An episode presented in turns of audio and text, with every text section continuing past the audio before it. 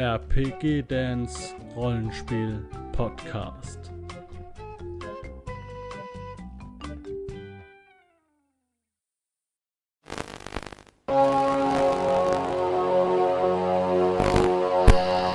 Hallo Leute, hier ist der Dan von Rollenspielkaufen.de und ich melde mich heute zu einem neuen äh, Nerdgedanken-Video.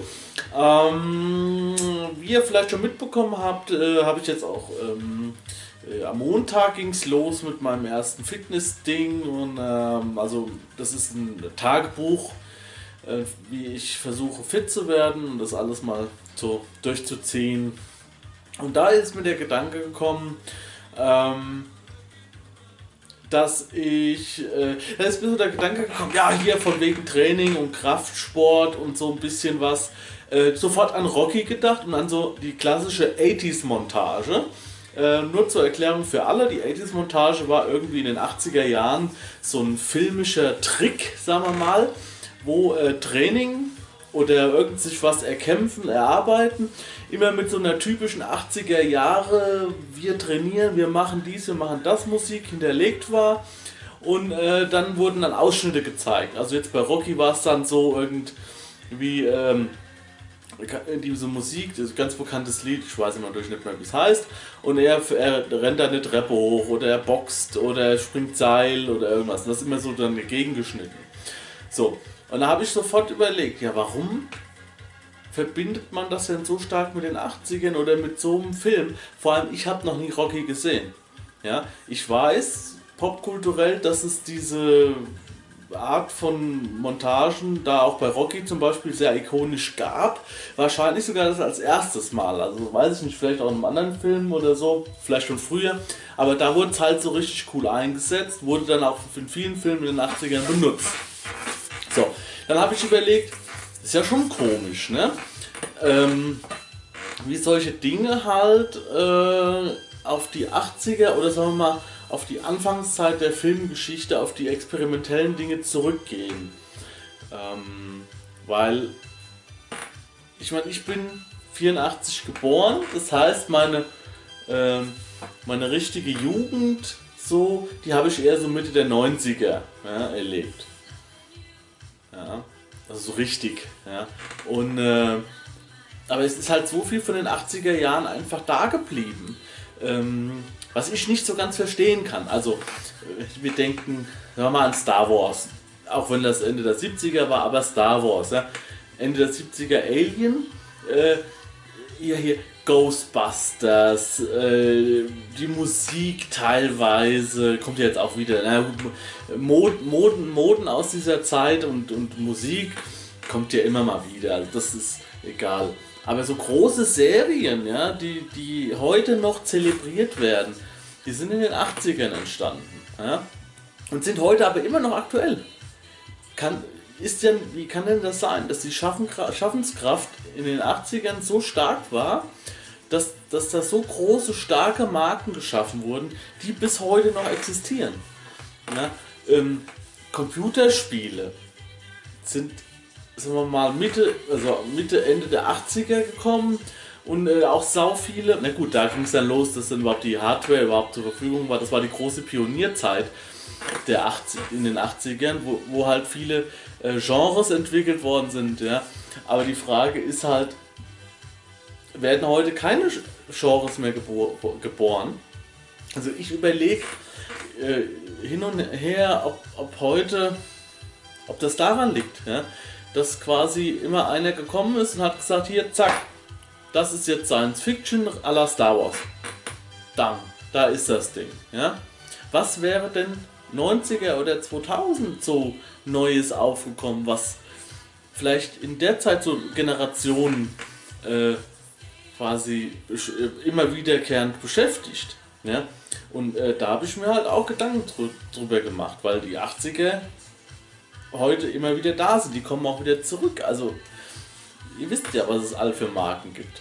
Dann habe ich so überlegt, die 90er, vielleicht äh, solche hochwertig produzierten Serien wie Lost oder solche Geschichten. Dass die Leute auch anfangen, hochwertige Sachen für, äh, äh, fürs Fernsehen zu inszenieren und zu machen. Lost fand ich sehr beeindruckend. Ja?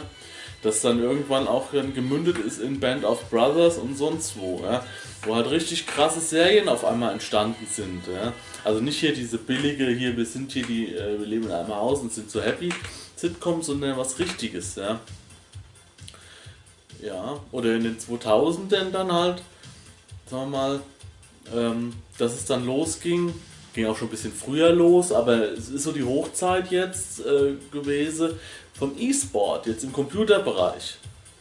Ja, total angesagt, ja. Äh, und auch diese ganzen E-Sport-Titel wie hier StarCraft 2 oder Mo diese MOBAs, äh, also sowas wie League of Legends oder Heroes of the Storm oder so, ja. Das war dann wieder im Computerspielbereich so eine, so eine Schwingung. Ähm, ja, und da halt dann die Parallele halt in den 80ern, Ende der 70er, Anfang der 80er, die ganzen Rollenspielsysteme, die großen deutschen Rollensysteme, die auch erst Zeit, zeitweise den kompletten Markt halt dominiert haben. Ja? Midgard, DSA und so weiter. Ja, Dungeons and Dragons auch. Ja? Klar, aber die haben ja auch ihre Wurzeln in den 80ern und die ziehen sich halt bis heute durch. Ja? Haben die, und das ist die Frage, die mich interessiert und ich hoffe, ihr könnt in den Kommentaren dazu vielleicht auch noch eine Aussage treffen, die mich vielleicht irgendwie weiterbringt. Haben die 80er in der Unterhaltungsgeschichte, also mit äh, Filmen, Games, äh, Brettspielen sowieso und so weiter, so einen Impact gehabt, Musik also weiter, so einen Impact gehabt, dass diese, dass die Grundstein waren dafür oder ging das schon früher los? Was sagt ihr dazu? Gab es das früher einfach technisch nicht? Also in den 60ern, 70ern, dass es einfach möglich war, sowas zu präsentieren für das große Publikum? Liegt es daran, dass die Filme günstiger oder die Tricktechnik nicht so weit war? Woran liegt's? Ja?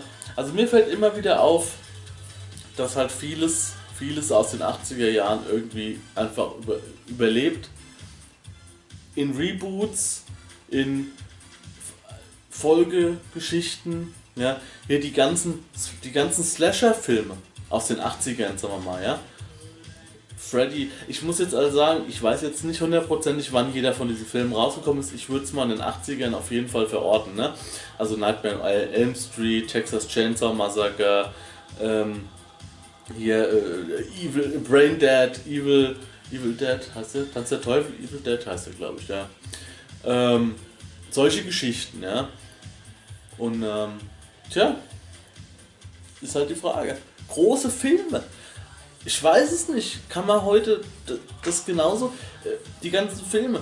E.T., ja, hier, alles was von Spielberg da in der, in der, in der, in der Richtung kam, ne? E.T. und äh, in, in, Indiana Jones und so weiter, ja. Na gut. Würde mich mal interessieren, was ihr davon haltet. Gibt es in jedem Jahrzehnt so äh, entscheidende Marken? War die 80er extremer als andere? Oder liegt es an meinem Alter? Seid ihr vielleicht älter als ich und bei euch waren es die 70er? Eher so ja, die, die Beatmusik oder die, die, die Hippie-Bewegung, keine Ahnung, Ende der, der 60er, Anfang der 70er, irgend so was in der Richtung. Ist das, was es euch irgendwie in die Richtung geschoben hat. Oder seid ihr vielleicht noch älter, in den 90ern geboren, noch, also jünger als ich, in den 90ern geboren und so. Und für euch spielt das alles überhaupt keine Rolle mehr, außer dass man mal den neuen Star Wars gesehen hat und ihr habt ganz andere Marken. Wenn ja, schreibt es mal unten rein in die Kommentare. Würde mich freuen, das würde mich mal interessieren einfach nur. Ja? Wenn euch das Video gefallen hat, lasst mir einen Daumen nach oben da. Ähm, wenn es euch nicht gefallen hat, dann schreibt mir vielleicht, bevor ihr Daumen runter macht, eine kurze PN und wir können das, oder ich kann das klären, kann das ein bisschen umstellen. Ja, ansonsten wünsche ich euch noch ähm, einen guten Tag. Möge die Macht mit euch sein. Die Zukunft ist immer das, was du daraus machst. Und ähm, macht's gut.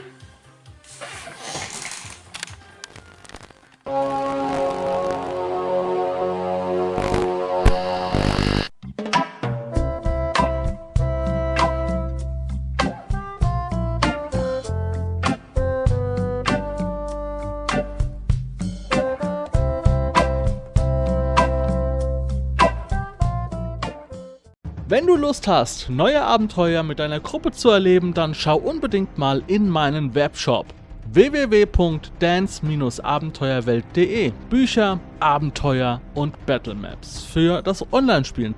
Ich habe für dich in meinem Webshop das Abenteuerpaket Orient gratis zur Verfügung gestellt. Das Abenteuerpaket zu meinem Midgard Let's Play Das Herz einer Prinzessin enthält über 50 Handouts und Grafiken. 7 Battle Maps und über 150 orientalische Münzen, die du in dein Roll20 oder in einen anderen virtuellen Spieltisch einbinden kannst. Link zu den Angeboten in der Beschreibung.